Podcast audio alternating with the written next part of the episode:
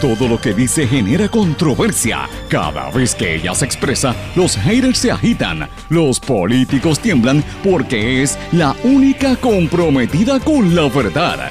Periodista, bloguera, relacionista licenciada, analista de la noticia, escritora y le dicen la provocadora en las redes sociales. Y ahora comienza en blanco y negro con Sandra Rodríguez Coto.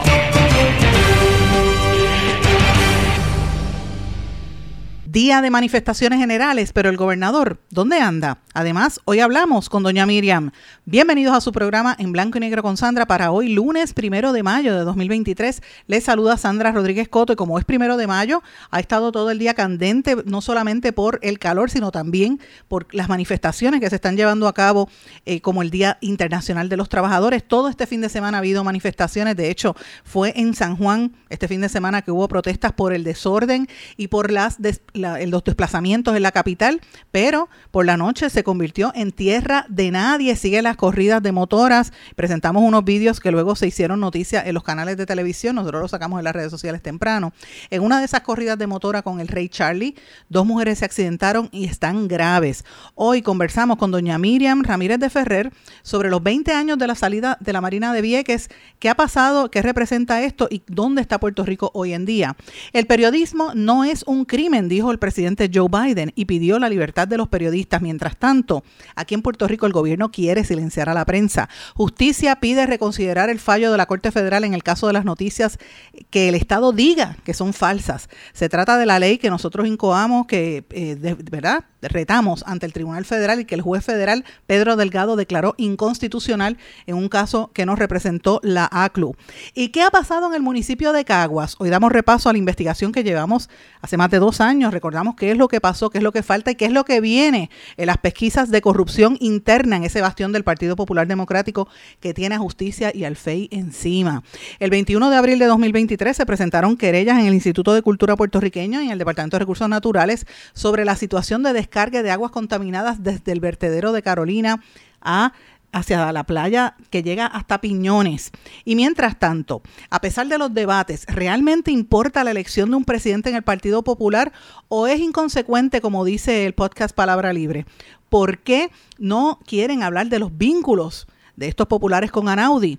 FBI investiga a un agente del NIE por presuntamente robarse dinero de evidencia ocupada. El individuo lo había escondido dentro de una libreta. Preocupación por aumento en suicidios y el uso indiscriminado de la marihuana. El 23% de los empleos serán diferentes en el 2027 según el Foro Económico de Davos. La diferencia apunta a una reducción de 14 millones de empleos. Vamos a hablar de estas y otras noticias en la edición de hoy de En Blanco y Negro con Sandra. Esto es un programa independiente, sindicalizado, que se transmite a través de todo Puerto Rico en una serie de emisoras que son las más fuertes en su respectivas regiones por sus plataformas digitales y aplicaciones para dispositivos móviles. Además de las redes sociales, y estas emisoras son Cadena WIAC, compuesta por WYAC 930 AM Cabo Rojo Mayagüez, WISA WISA 1390 AM en Isabela, WIAC 740 en la zona metropolitana. Nos sintonizan por WLRP 1460 AM Radio Raíces, la voz del Pepino en San Sebastián por X61, que es el 610 AM, 94.3 FM, Patillas, Guayama y todo el sureste del país. Además, también nos sintonizan desde Ponce por WPAB 550 AM Ponce y ECO 93.1 FM. Vamos de lleno con los temas para el día de hoy. En blanco y negro, con Sandra Rodríguez Coto. Muy buenas tardes y bienvenidos a esta edición de En Blanco y Negro con Sandra. Gracias por su sintonía, comenzando la semana y comenzando también el mes primero de mayo. Hoy es lunes, primero de mayo, Día Internacional de los Trabajadores y las Trabajadoras, un día festivo a nivel global eh, y un día donde el calor está muy fuerte, está a más de 105 grados desde tempranas horas de la mañana. Si usted está en las manifestaciones, póngase gorra, protéjase del sol porque hay que cuidarse. Este verano anticipa que va a estar bien caliente. Pero bueno, antes de hablar de los temas de hoy, quiero un turno de privilegio dándole las gracias a todos de ustedes que me han estado escribiendo, que me están escribiendo ahora mismo en la plataforma de WIAC en, Facebook, en la de Radio Raíces en, en Twitter, gente que me escribe también en mis plataformas digitales. Gracias por la sintonía, gracias por los mensajes que me han estado enviando, eh, ya sea por la columna que publicamos sobre Mariana Nogales. Ustedes saben que yo he sido muy crítica del movimiento Victoria Ciudadana, pero me pareció justo presentar un resumen de lo que de lo que hay detrás del caso de Mariana Nogales, así que usted puede buscar esa columna en Eiboricua, está también enlazada en todas nuestras plataformas. Gracias por los comentarios sobre esto. Y también gracias a la gente que ha estado comentando de la entrevista que hizo eh, Gisette Cifredo, que me hizo Gisette Cifredo, eh, y mucha gente la ha estado compartiendo. La gente está sorprendida por las preguntas que me hizo Gisette, así que, eh, y los temas que hablamos, quizás gente que no me conocía, pues ha encontrado algunos aspectos de mi vida que pues estoy abiertamente. Y esto es parte de una serie que Gisette, que para los que no sepan quién es Gisette, Gisette es una actriz, presentadora, ex reina de belleza, modelo eh, y presentadora de noticias, trabaja en, Guapa Televisión por la mañana que tiene también una serie de, programas en las redes sociales, particularmente en YouTube, con la línea de Dove y ha entrevistado diferentes mujeres, por ejemplo, Miss Gala, ha estado allí también con Nolweir eh, Fragoso, eh, con eh, bueno, un sinnúmero de personas que ha estado allí, eh, Magali Carrasquillo, entre otras, y pues me invitó, hace, eso fue hace varias semanas atrás y, pues salió ayer y mucha gente pues lo ha estado compartiendo. Gracias a, de verdad que fue bien emotiva, fue una entrevista muy bonita y, y, le doy las gracias a toda la gente que la está compartiendo. Pero bueno, vamos a los temas de hoy. Hoy es el primero de mayo, se conmemora el Día Internacional de los Trabajadores. Es una jornada que siempre se utiliza para, para hablar de las luchas y las reivindicaciones sociales y trabajadoras por parte de, los movimientos eh, políticos, sindicalistas y más que nada es una, es una actividad que iniciaron los anarquistas y comunistas en, hace muchísimos años. Es un día festivo a nivel internacional eh, que, que por acuerdo del Congreso Obrero Socialista en la Segunda Internacional celebrada en París en 1889, se celebra una jornada donde se reivindica y se hace un homenaje a los mártires de Chicago. ¿Quiénes eran los mártires de Chicago? Pues fue una gente que estuvo en, un sitio que se llamaba High Market, que estuvieron protestando por los abusos laborales a los que estaban siendo sometidos, ¿verdad? Por la gente de los Estados Unidos, por los dueños de las fábricas. Y ellos estaban luchando por conseguir la jornada laboral de ocho horas al día. Y pues muchos fueron asesinados y los maltrataron. Eh, y esto pues se conmemora en algunos lugares. Estados Unidos como país no lo conmemora a nivel político, ni Canadá tampoco, pero ellos, ellos lo que tienen es el Labor Day, que siempre lo hacen el primero de septiembre, el eh, primer lunes de septiembre, debo decir.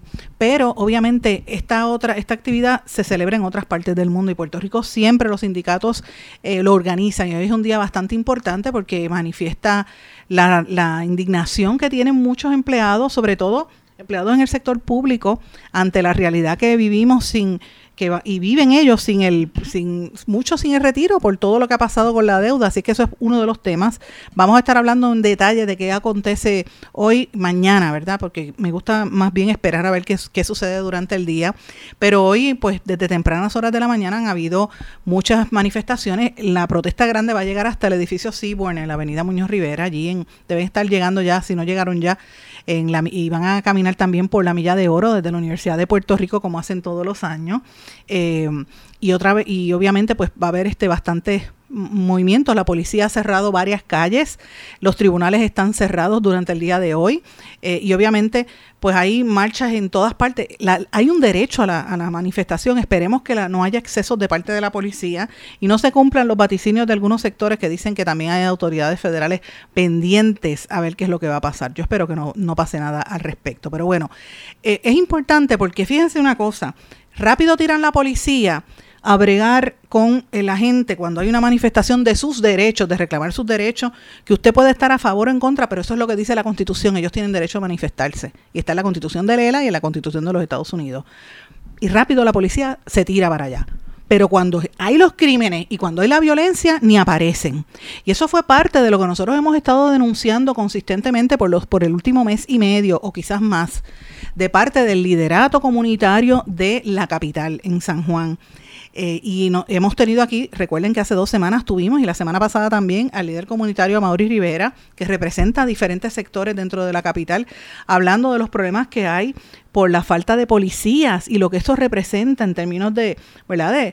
de, la inseguridad que se vive, las agresiones sexuales que abundan, la los problemas que hay cercanos a la placita de Santurce, que todos los fines de semana hay asesinatos allí, las descargas ilegales. Recuerden que el lunes pasado anunciamos, hace una semana, que vienen 26 proyectos de edificios multipisos para el área del condado, por los cuales no hay infraestructura y todos son con permisos ilegales. Anunciamos también que, por ejemplo, en la calle Loíza, hay más de 20, eh, 20 negocios que operan de las 24 horas, barras, etcétera, sin permiso. Señores, todo eso ha provocado un ambiente hostil y no hay policía suficiente. De hecho, llaman a la policía cuando roban carros, cuando asaltan a la gente, no pasa nada.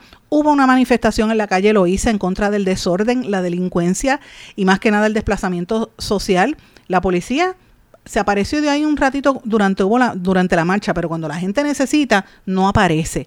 Y como si eso fuera poco, el fin de semana, por la noche, entonces hubo una una corrida completa, como siempre, los, los Ford Tracks por en medio de las aceras, toda la calle completa en el condado. Yo puse dos vídeos en mis redes sociales temprano en la mañana de ayer domingo y rápido pues se compartieron, ya van más de 100 mil eh, repeticiones, en, por lo menos en la página de Twitter.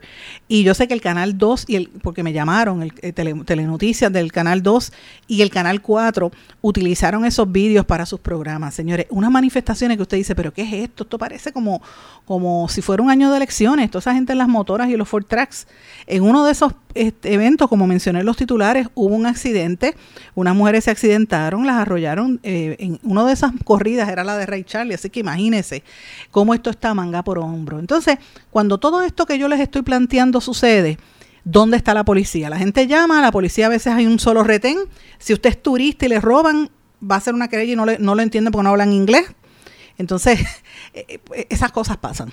En la capital de Puerto Rico, cuando hablan de tanto turismo, entonces, mientras tanto, hoy hay protestas y rápido se tiran los policías para eso. Fíjense la, la doble vara que hay en nuestro país. Es una, una, situación bastante fuerte y nosotros pues tenemos que denunciarla desde este espacio, no, no nos queda de otra. Y vamos a cambiar un poco el tema, ¿verdad? Porque como les dije, lo de la manifestación vamos a estar hablándolo con más detalle a lo largo del día de hoy. Pero no es lo único que está aconteciendo, señores. Fíjense que quiero hablar de un tema importante también que tiene que ver con los derechos que tenemos nosotros a expresarnos. En Estados Unidos hubo este fin de semana la tradicional cena de corresponsales de la Casa Blanca, que por años todos los presidentes siempre la celebran. Van todos los periodistas y corresponsales de los principales medios y los que tienen vínculos ¿verdad? con el poder político, porque vamos a dejarnos de cosas, la prensa, si hay, corrupción mediática en Puerto Rico, imagínense cómo está en Estados Unidos, estratosférica. Eso es lo que denuncian, por ejemplo, los conservadores. Esos... Eh, esas cenas de corresponsales se eliminaron cuando estaba Trump de presidente porque hubo tanto conflicto con la prensa. Pero siempre los demócratas las utilizan para pues este congraciarse con los periodistas, ahí invitan comediantes que hacen como parodias, etcétera, y se ríen en la cara, hacen como un lampoon show, etcétera. En la, en la cena de este año que estuvo, ¿verdad? Joe Biden quien obviamente está en plena campaña para la reelección, él empezó a hablar sobre la importancia del periodismo y del oficio, ¿verdad? Y lanzó críticas a los medios de comunicación que, utilizan mentiras para obtener beneficios y poder. Eh, y obviamente este evento anual, en este año, fueron más de 2.600 periodistas, según la agencia AP. Eh, él estuvo reunido eh, y habló sobre lo que pasa con el periodista Evan Gershkovich, periodista del Wall Street Journal, que estaba cubriendo y reportando desde Rusia y lo detuvieron en marzo pasado y lo están acusando de espionaje. Eh, y obviamente el gobierno de los Estados Unidos se ha expresado en varias ocasiones de que esto es una detención injusta. Eh, y obviamente él volvió a pedir que lo liberen, pero la situación está bien tensa en la época, ¿verdad? Lo que está pasando allá en, en, Rusia con este periodista eh, del Wall Street Journal. Entonces, él está hablando de que, pues mira, mucha gente tenía interés en, ir a celebrar con el gobierno. Recuérdense que, aparte de, de que Trump las canceló, recuerden que también hubo la pandemia. En el año 2020 2021 no hubo de estas manifestaciones. Así que él está hablando, él aprovechó, el presidente Biden, para hablar del periodismo y defender el, lo, lo, que, lo que representa el periodismo en una democracia, ¿verdad? La, el derecho del pueblo a estar informado que está garantizado en la Constitución, el First Amendment, la primera enmienda de la Constitución de los Estados Unidos. Eso es la nación americana. Pero ¿qué pasa en la colonia isleña aquí en Puerto Rico? Es increíble, señores. El viernes, al filo de las siete y media de la noche, el Departamento de Justicia radicó una apelación para tratar de detener y, que se, se, cambie la determinación del juez federal Pablo Delgado perdón, Pedro Delgado Hernández, el juez Pedro Delgado Hernández del, del Tribunal Federal aquí en San Juan, que había determinado inconstitucional una ley que tiene el gobierno de Puerto Rico para determinar lo que ellos quieran y les dé la gana de decir que son noticias falsas. Y esa es la forma que hay que explicarlo para que usted lo entienda. El gobierno quiere abrogarse el derecho a decir, ah, eso es noticia falsa y te voy a meter preso. Esto es una ley que se originó en un proyecto que dejó Ricardo Rosselló Nevares cuando se iba, que el pueblo lo estaba gritando, Ricky renuncia fuera de la fortaleza y él yéndose, dejó esa ley preparada diciendo que en una emergencia cualquier persona que dijera algo falso lo podía meter preso mínimo tres años, multa de 5 mil a 10 mil dólares y otras sanciones para por, regal, eh, rumores o información que el gobierno determine que es falsa. Nunca se establece cómo lo determina, qué es falso, qué no es falso y con qué derecho lo hace, evidentemente. Esta ley era bien, bien conflictiva porque la deja Rosselló, pero cuando entra Wanda Vázquez, que recuerden que Wanda Vázquez eh, se le metió la, la, idea de ser punitiva, ¿verdad? Este, secretaria de Justicia se vino a asumir esa postura como gobernadora y nos encerró a todos durante la pandemia. Ciertamente, cuando hizo esos cierres, eh, salvó muchas vidas. Yo no estoy diciendo que no, ¿verdad? Porque recuerden que nadie sabía, vamos a, recordar la época de la pandemia, al principio de la pandemia nadie sabía realmente cuáles eran las implicaciones de la pandemia, nos, nos encerró como encerraron a todos los países. Pero ella aprovechó para ir en contra de mucha gente y, nombraron a unos este, individuos en el departamento que eran de Hacienda, los nombraron en salud para ir detrás y perseguir personas y perseguir negocios y ponerle multas si, si abrían. Ustedes recuerdan, es una persecución terrible. Sí, amén de hablar de lo que se, de lo que pasó con los médicos, pero eso es otros 20 pesos. Yo voy a hablar de, de, la, de los derechos a expresarse. Y la gobernadora entonces, no electa Wanda Vázquez, aprobó esa ley y esa ley la ha mantenido vigente el incumbente Pedro Pierluisi y la está extendiendo. Cuando eso sucede, la American Liberty eh, y la, y la ACLU, la American Civil Liberties Union, esta organización determinó, ellos vieron esa ley y dicen, espérate, si esto se está dando en Puerto Rico con el clima antiprensa que hay en los Estados Unidos, esto es sumamente peligroso, esto hay que impugnarla. Y ellos fueron a buscar periodistas que quisieran impugnar esto y dicen, mira, esto es una ley fuerte, ustedes están conscientes de esto, porque esto se hizo de una manera en cuartos oscuros para que la gente no se enterara de verdad que era lo que estaba sucediendo. Te lo hicieron rapidito así escondido para que la gente como que no se enterara. Y entonces de una vez pues entonces, cogieron a la gente como quien dice, disculpen este, esta forma que lo voy a mencionar, pero así es que se me ocurre, ¿verdad? El gobierno trató de coger a la gente con los calzones abajo. Y eso pues es una forma bastante negativa de, de cómo ellos trataron de hacer esto con Puerto Rico, ¿verdad? Es una, es una manera de criminalizar la expresión pública. Eh, y pues el, ninguno de los periodistas se atrevió a irse con el gobierno, con excepción de esta servidora Sandra Rodríguez Coto y del compañero Rafael González, que en aquel momento era periodista independiente y actualmente es el director del periódico El Vocero en la división digital. Todo el periódico online digital lo, dirige Rafaeli. Nosotros fuimos representados por la ACLU y la ACLU llevó el caso hace tres años que se radicó en el Tribunal Federal y lo ganó. Y fue una victoria contundente porque el gobierno federal determinó, el Tribunal Federal en, en manos de este juez, que determinó que era inconstitucional este deseo que tenía el gobierno de los Estados Unidos de de mandarle a la gente a callar y decir que son fake news, ¿verdad? Ellos no, no tienen un reglamento, no determinan cómo se iba a hacer, nada. Y lo hacen, ¿verdad? Después de tres años, esa decisión que fue contundente la celebramos eh, a principios del mes de abril. Pues señores, el viernes a las 7 de la noche radican una reconsideración pidiendo una, la apelación del gobierno, 21 páginas apelando el caso eh, y no solamente está el gobernador Pierluisi y el secretario de Justicia Domingo Emanueli, sino que están apelando también el secretario de Seguridad Pública Alexis Torres y el comisionado de la policía Antonio López Figueroa. Aparecen firmando por él el secretario Emanueli, la, secretaria Junta de Litigios Susana Peñagari Cano Brown y la directora de litigios federales Marcia Pérez.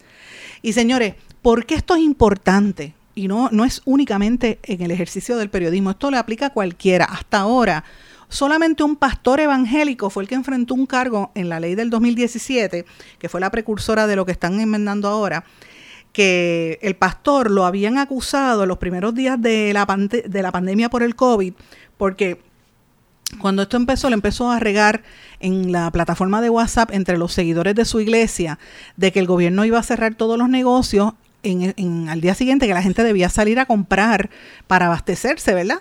y la gente se tiró a las calles. Y el gobierno, pues por un lado, el entonces secretario de Estado negó que fueran a ordenar el cierre de los supermercados y por el otro lado, el secretario de Seguridad dijo que no iba a poder ni negar ni confirmar nada, que iba, porque no se sabía si iba a haber cierres o no. Este, y por poco procesan a este pastor, finalmente no lo, protesta, no lo procesaron. Y usted dirá, bueno, pero pues este, no pasó nada. No, señores, es que esa ley está ahí y el hecho de que el gobernador Pedro Pierluisi la quiera eh, volver a imponer, pues nos demuestra que hay una intención, ¿verdad? Ahí detrás en ese injunction que radicó el gobernador. Ellos lo que quieren es callarle la, la boca a la prensa, para que la prensa no cuestione. Entonces, imagínense en medio de una, eh, de una emergencia, cuando Puerto Rico ha estado viviendo consistentemente en emergencia desde el huracán María hasta el presente, que un periodista no pueda preguntar, para que usted tenga una idea, bajo esta ley, si esta ley se hubiese aprobado, cuando pasó el, huracán María, periodistas como esta servidora que iban y le preguntaron al gobernador y a Cristian Sobrino, que lo hice varias veces, le dije, mire, ¿cuántas personas han muerto por el huracán María? 16, decían, o 14, cuando todo el mundo sabía que ya iban por cientos y por miles. No, 16 y 14, 16 y 14. Si yo hubiese dicho, eso es falso, van cientos y miles, me hubiera metido presa a mí. Todavía estaría yo en la cárcel, posiblemente. Porque esa ley lo que persigue es eso. Lo que ellos determinen que es falso durante el manejo de una emergencia. Y aquí ha pasado el huracán María y usted sabe cómo falsificaron y cómo ocultaron las muertes. Si usted me está escuchando y tuvo algún familiar que, sufrió o que perdió algún familiar en, el huracán, recuerde eso, porque eso es lo que el gobierno quería esconder esa, esa tragedia que se vivió en este país y los periodistas estábamos haciendo las preguntas que había que hacer. Lo mismo pasó con los suministros. Bajo esta ley, si esto se hubiese permitido, mire, eh, cuando el león fiscalizador nos llamó al compañero este, eh, José Raúl Arriaga y a esta servidora para decirnos que iba a entrar allí en el, en el que encontró unos suministros en Ponce. Nosotros, yo recuerdo haber llamado a José Esteves, yo, a, a, este, a Luis Guardiola, yo misma lo llamé, porque eso fue así. Le dije, mira, esto está bien caliente, hay unos, unos almacenes llenos de suministro cuando la gente está sin, sin ayuda de los terremotos. ¿Ustedes recuerdan eso? Y las inundaciones, toda esa situación tan terrible en el área azul, pues mire, lo hubieran metido preso bajo esta ley. Lo mismo que con la pandemia del COVID. O sea, todos los escenarios donde ellos eh, demuestren que hay una emergencia, las inundaciones recientes de Fiona, Cualquier periodista que hubiera dicho, mire, aquí se construyó de manera ilegal, el gobierno pudo haberlo metido preso bajo esta ley, porque ellos no tienen un reglamento para determinar que ellos dicen que es falso y que no, eh, y cómo esto se ve, ¿verdad? Y lo más terrible de esta situación es que evidentemente ahora está involucrado el secretario de Seguridad Pública y el comisionado de la policía. Entonces yo me pregunto, si el interés es callar a los periodistas, fíjense para que usted vea, y atemorizar a los periodistas que se equivocan con esta servidora, por lo menos yo voy a seguir. Y yo me imagino que si esto va a apelación, eh, que se preparen, porque aquí venimos, yo no, no venimos solos. Hay muchos organismos internacionales que están pendientes de este caso, créanme, porque cuando esto pasó hace tres años, tenemos todo el respaldo, Committee to Protect Journalists, eh, el PEN Internacional y a nivel local los gremios también que no se dieron cuenta de, lo peligroso que era esa medida que, que, dejó, esa píldora venenosa que dejó Ricardo Rosello cuando se fue. Así que este, esto, la batalla apenas comienza, eh, está declarado inconstitucional, vamos a ver qué pasa aquí. Pero la pregunta que nos tenemos que hacer todos, usted que me está escuchando, es, porque fíjense, vuelvo y digo, esto está dirigido para los periodistas, pero lo aplica a todo el mundo. Si usted va y pone algo en las redes sociales que el gobierno entienda que es falso, lo puede meter preso usted también, usted que me está escuchando. Eso es lo que hay detrás. Y ese interés del Departamento de Justicia en meterle mano a esto y de la policía y de seguridad, yo le pregunto, ¿es el mismo interés que tienen cuando hay problemas en este país? Cuando hay manifestaciones, como acabo de mencionar, la gente de San Juan está asfixiada, la gente de la calle Loíza, la gente de Miramar, que es una zona turística, por toda la violencia que hay. Llaman a la policía y la policía no aparece. Ah, pero para esto sí. Y para esto sí aparece justicia. ¿Y cuándo le va a meter mano a los corruptos que tiene justicia? Vamos a ver. ¿Cuándo le van a... Es más, como preguntaba yo en la columna, a todos esos legisladores que no han sometido los informes financieros, ¿cuándo le van a meter mano? Esa es la pregunta. Para que usted vea cómo es la doble vara en este país. Estamos viviendo, esto es una, una dictadura. Una dictadura eh, blanda para que la gente no se dé cuenta de que está pasando, pero está pasando, señores. Abran los ojos y esto trasciende las líneas. Yo no estoy hablando si usted es PNP o popular, no, estoy hablando a todo el mundo, porque nos aplica a todo el mundo. Nosotros los periodistas, nuestro único deber es informarle al público.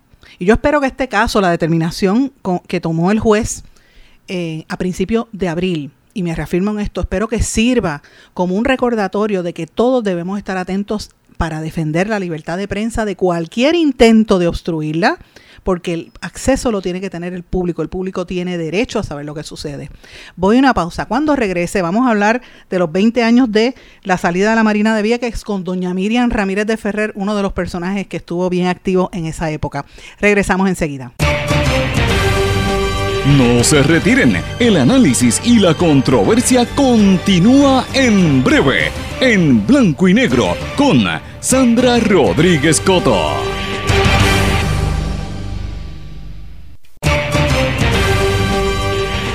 Y ya regresamos con el programa de la verdad, en blanco y negro, con Sandra Rodríguez Coto.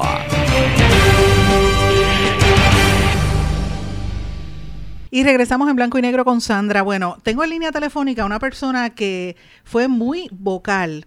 Eh, hace 20 años, precisamente cuando se conmemora eh, en estos días el aniversario de la salida de la Marina de Vieques. Y yo creo que es una voz que hace falta el análisis, ¿verdad? En, este contexto, en este, en este aniversario. Me refiero a doña Miriam Ramírez de Ferrer. Doña Miriam, ¿cómo está usted? Bienvenida en Blanco y Negro con Sandra. Ah, muy bien, gracias. Un placer siempre estar contigo y todos los que nos escuchan. Yo recuerdo cuando la, ¿verdad? la salida de la Marina, una de las pocas voces que decía que había que tener cuidado, y yo siempre lo reitero, usted siempre, usted era la única que decía que, que si la Marina se iba, iba a haber un problema económico, un disloque económico en toda esa zona. Mirando ahora en retrospectiva, después que pasaron todos esos sucesos y aún pasado ya 20 años, ¿cómo usted evalúa la situación ahí? Bueno, yo creo que, aunque no creo que ese sea el único la única razón que a Puerto Rico las cosas no marchan bien, eh, la razón que a mí más me preocupa es la seguridad nacional. Y hay no son rumores porque hay gente que estuvieron allí presentes este y me lo han corroborado, pero el, toda esa base militar que incluye un, un, de eso, un muelle submarino, un muelle donde puede entrar un submarino que está en distrés en algún lugar del, del, del océano y todas, todas esas facilidades que fueron creadas como parte de la defensa de Estados Unidos se le vendieron a los chinos. Y yo lo estoy chillando y chillando hace muchísimo tiempo porque yo, tú sabes, yo llevo muchos años desde que, desde que murió mi marido, yo lo que hago es estudiar, estudiar y leer todas estas cosas. Y me preocupa grandemente de que cosas que me, yo me sospechaba que podían ocurrir se están empezando a notar en algunas de las cosas que están ocurriendo en el mundo. O sea, a mí no me... Y, la gente sabe que en Puerto Rico los chinos están comprando pero propiedades y, terrenos, etcétera, y a pesar de que hay gente que niega de que esa situación ocurrió, eh, yo conozco gente que estuvo presente cuando se le vendieron a los chinos eh, todas las facilidades militares que tenía Estados Unidos este, para proteger, entre otras cosas, no solamente a la entrada a Estados Unidos por esa área que es la más vulnerable, sino también a, los puertorriqueños que hemos sido parte de Estados Unidos y ahora tenemos eh, un, un, dueño literalmente de nuestra de nuestra isla. Así que yo yo me paso leyendo de estas cosas y me preocupa, lo digo, eh, que eso de por sí trae un riesgo, pero pero parece como que la gente no lo interna o algo. Y la caída de Rupert Rose, que a ella, digo, de Vieque, que le metieron en los ojos a la gente que se estaban muriendo de cáncer, que le estaban esto, que si lo otro, que, que le pagaron a, creo que fue Rubén Berríos un año, allí estuvo sentado allá, y al otro creo que Charlie también, Rodríguez, pagando dinero para que la gente hicieran protestas para que se fuera la Marina. Y, eh, y la Marina lo que estaba eran 15 días al año allí. Y, y, tenían siempre un helicóptero allí parqueado para llevarse a la gente que se enfermara hacia la isla grande. Doña Miriam, qué, pero... qué sacaron con eso? Pero, pero allí hubo la incidencia de cáncer, los estudios lo corroboraron y, y bueno, hubo un muerto también, David Sanea, eso fue lo que precipitó las protestas que ya estaban llevándose a cabo. Sí, no, pero no todo, pero no fue producida por, las por las maniobras que hacían afuera en el mar. Si la están haciendo ahora en Florida, no, no, no, tú sabes, eso se le se amarraron esas cosas. Ah, se acabó el cáncer allí, mira a ver si se acabó el cáncer, mira a ver si no hay más cáncer en Puerto Rico en otros lados. Aquello fue una maniobra una maniobra política militar y que ahí caímos, se fueron esa gente y ahora caímos que tenemos a los chinos ahí. Si esta cosa de la Tercera Guerra Mundial, que yo me paso todos los días rezando, que eso no vaya para ningún lado, pero si la Tercera Guerra Mundial se llegara a establecer, tenemos los chinos tienen ya su base militar y su y su lugar de, de pelea desde la isla de Puerto Rico y los chinos van a estar envueltos en la tercera guerra mundial. Doña Miriam, usted sabe ya que están Rusia, los rusos hablando con ellos continuamente, que son vecinos. Sí, yo, eso yo lo veo casi todos los días, lo, lo reseño porque están tomando unas posturas, pero doña Miriam, usted sabe que lo que usted está diciendo es completamente distinto a lo que dice la inmensa mayoría de la gente aquí. A mí no me importa que lo que la gente diga, cuando pasan dos o tres años la gente se da cuenta que lo que yo decía era correcto. Tú no sabes la cantidad de cosas que yo veo cada rato, yo digo, yo se lo dije, esto mismo de los chinos lo estoy diciendo yo de un principio. Yo me quedé, pero, pero fría, cuando me enteré de que había Puerto Rico le había vendido todo eso a los chinos. ¿Qué necesidad tenemos los puertorriqueños de venderle unas facilidades militares, aunque, aunque ya no fueran parte o fueran dueños los americanos?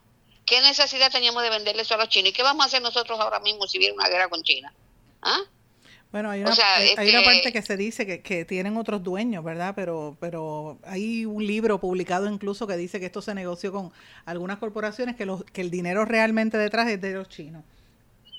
Nosotros en Puerto Rico no nos gobernamos, somos un, no, no, tienen, no tienen como si tuviéramos un bobo en la boca, menos unos cuantos puertorriqueños que son más listos que las niguas, que se han hecho millonarios y sabemos todo que vienen de orígenes iguales que los nuestros, que son orígenes de clase media y Puerto Rico está llena de unos millonarios que, que no, ya ni casi viven en Puerto Rico, lo que dan en la cara allí, que han, que han exprimido al, al puertorriqueño y, y lo que se han, y, y, se, y se han hecho ricos y ricos, ricos sin importarle lo que le pase a la isla. Puerto Rico, la ¿por qué tú te crees que está Florida lleno de puertorriqueños? Igual que no, no es muy diferente de lo que hicieron los cubanos cuando se fueron de allí.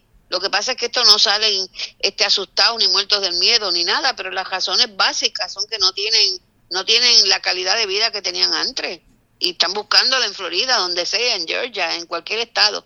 Se están yendo por, por, por, por miles los puertorriqueños de la isla y ha sido esa, no solamente los que han venido de afuera, sino la clase local ¿sabes? Que encontró la clase política. Yo no voy a entrar en nombres porque me puedo meter en problemas, pero yo conozco montones de políticos que los conocí cuando estaban corriendo, que eran gente de clase media, normal y corriente, y ahora son trillonarios, porque ya no puedo decir que son millonarios, son trillonarios. sabemos. Sí. Doña Miriam, y precisamente eso lo traigo un tema, hoy es el primero de mayo, las manifestaciones que se anticipan, ¿verdad? Siempre.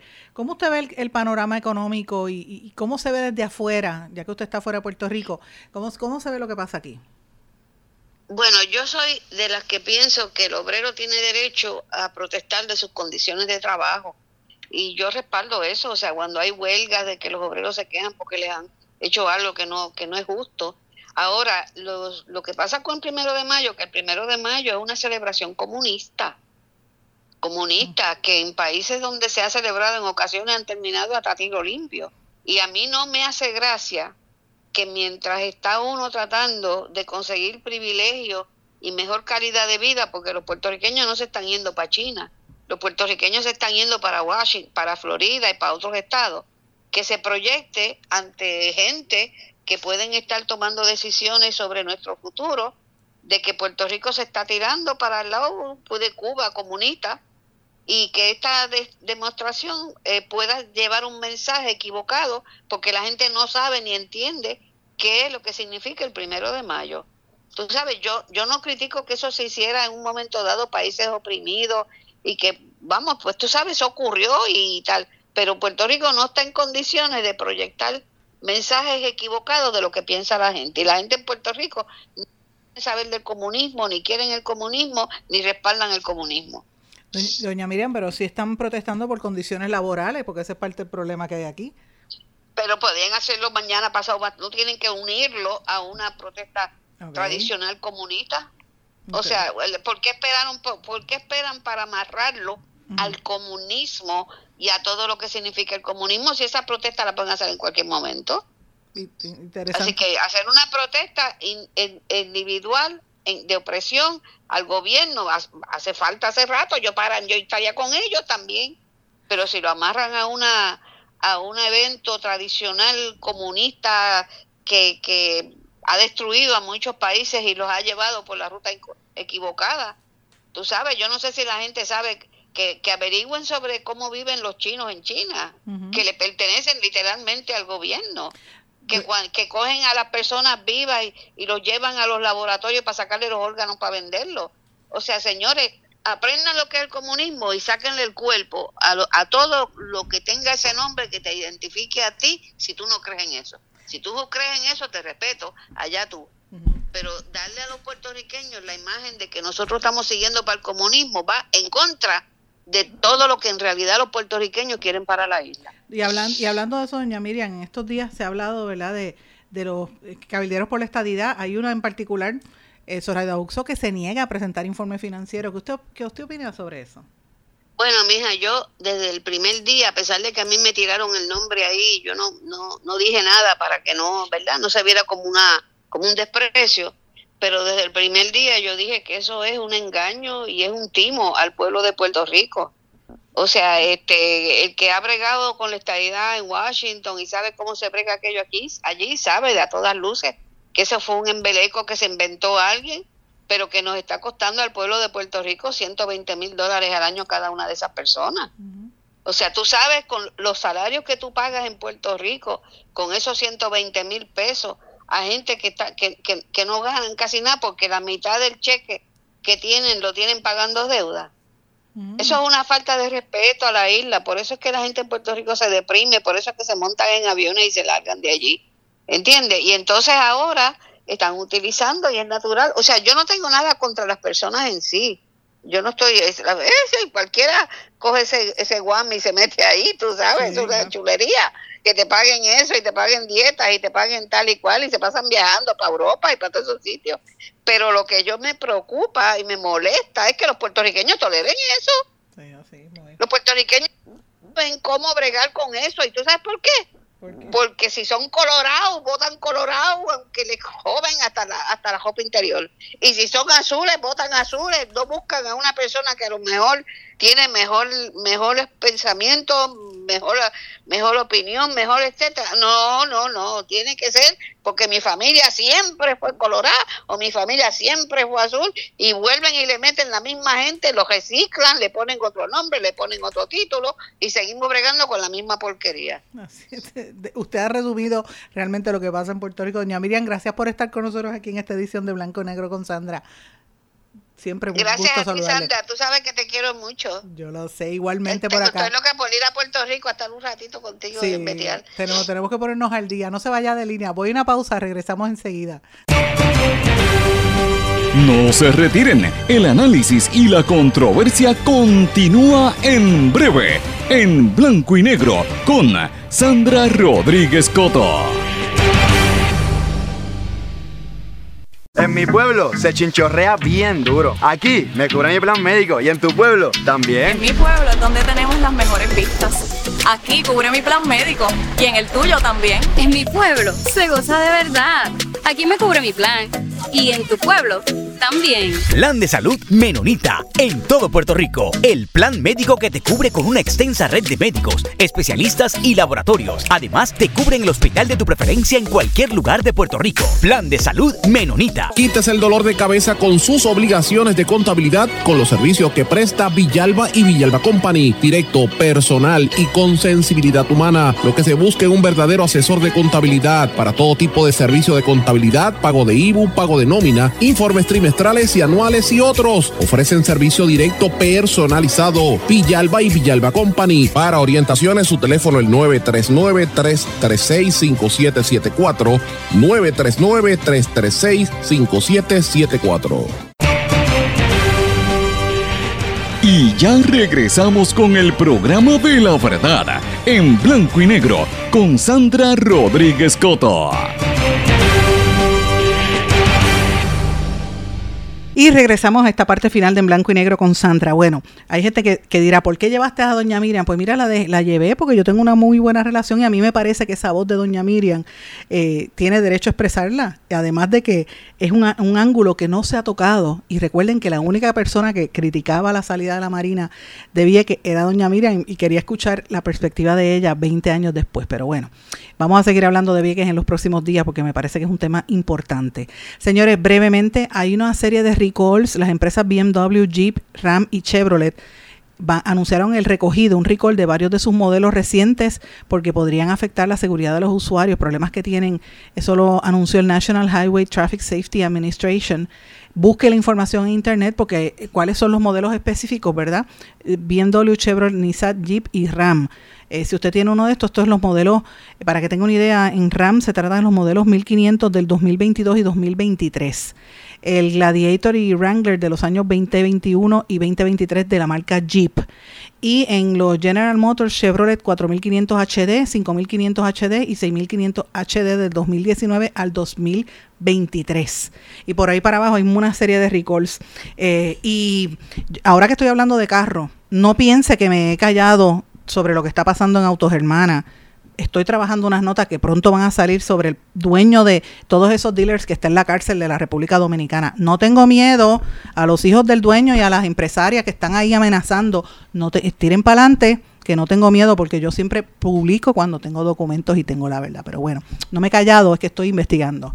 El FBI investiga a un agente del NIE por presuntamente robarse dinero de evidencia ocupada, un agente del negociado de investigaciones especiales adscrito a un task force de varias agencias federales fue intervenido el miércoles cuando supuestamente se apropió de 170 dólares en efectivo que habían sido ocupados en una intervención en San Juan. El agente fue arrestado en el precinto de Atorrey Oeste. Recuerden que hay varios fiscales que eh, o ex fiscales de, y, miembros del NIE que también este y, gente relacionada al NIE que también fueron sacados precisamente por vínculos que tenían con el bajo mundo. Hay varios nombres eh, bastante conocidos ahí. Señores, hay una preocupación por el aumento en los suicidios y el uso indiscriminado de la marihuana en los Estados Unidos. Y esto pues está también lo están trayendo eh, a nivel local, que la gente tenga cuidado con el tema de los suicidios. En Puerto Rico están aumentando eh, y la situación está muy fuerte.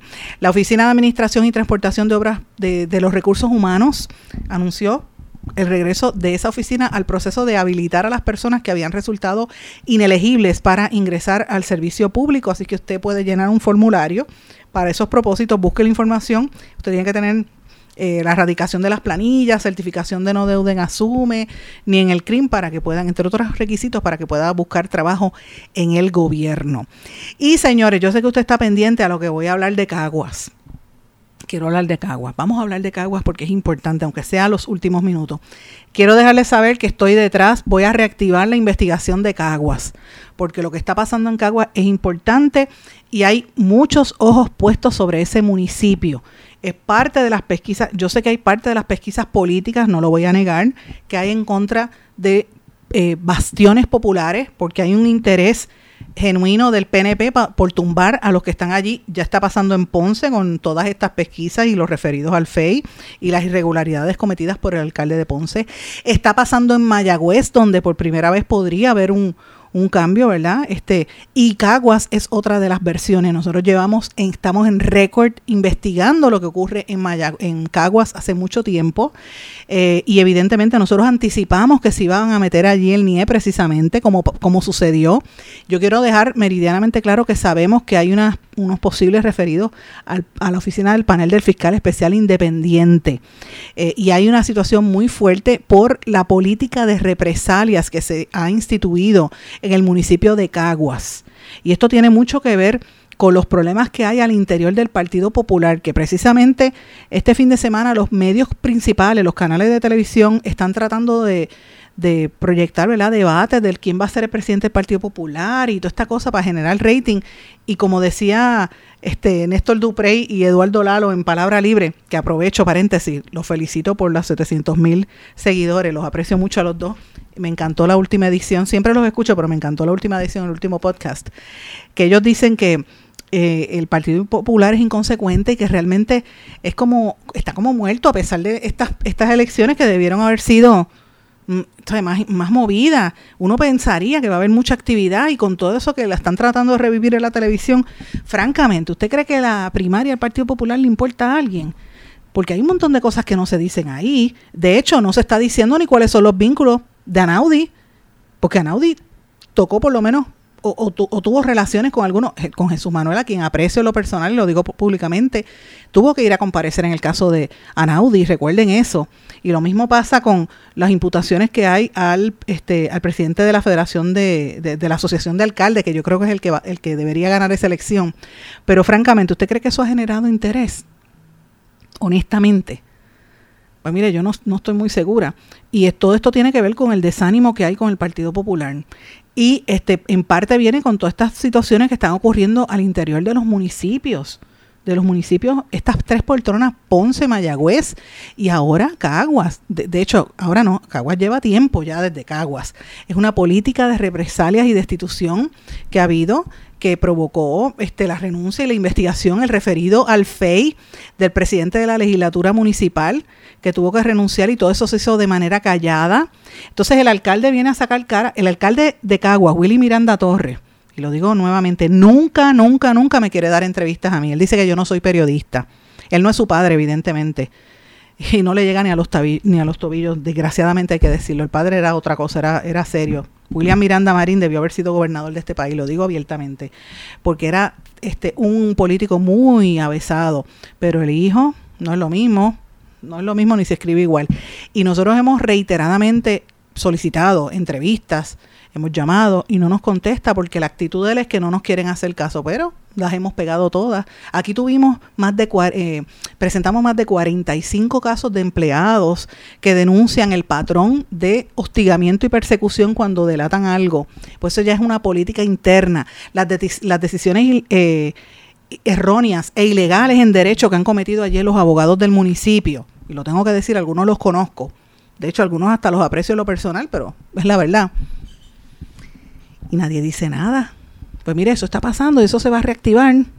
Pendiente porque lo que está pasando en Cagua es serio. Y nosotros lo anticipamos y lo dijimos y vino el compañero Jay Fonseca y nos copió la historia. Y la como salió en televisión, la gente piensa que fue en, Jay, pero vaya y busque los, el, el, el, trayecto y los archivos de este programa y los programas en vídeo. Nosotros presentamos más de 40 casos de empleados entrevistamos aquí al aire emplea, como por lo menos cuatro a cinco empleados que nos narraron esta situación de persecución a la gente que hace cuestionamientos en el municipio de Caguas. Entonces la pregunta que tenemos que hacernos es, ah, porque el alcalde cuando esto sale dice que él refirió, eh, hizo un referido a la legislatura, mira, eso no es correcto. Él lo que hizo fue un intento a la Oficina de Ética Gubernamental para que dijeran que hicieran algo, porque el FEI ya estaba ahí metido. Y después el FEI dijo que no tenía jurisdicción sobre los legisladores municipales. ¿Dónde está esto en el, en el Departamento de Justicia? cuando se sabe que hay una serie de comisión de delitos internamente, eh, y para refrescarle la memoria a la gente que no recuerde, parte del problema, aparte de la política de, represión que hay allí, porque es como si fuera una dictadura, es el hecho de que eh, el que era presidente de la Asamblea Municipal hacía y deshacía, tenía un programa de televisión, tenía negocios privados y todo lo hacía con fondos de la, de la alcaldía. Cuando los empleados empezaron a, a, cuestionar.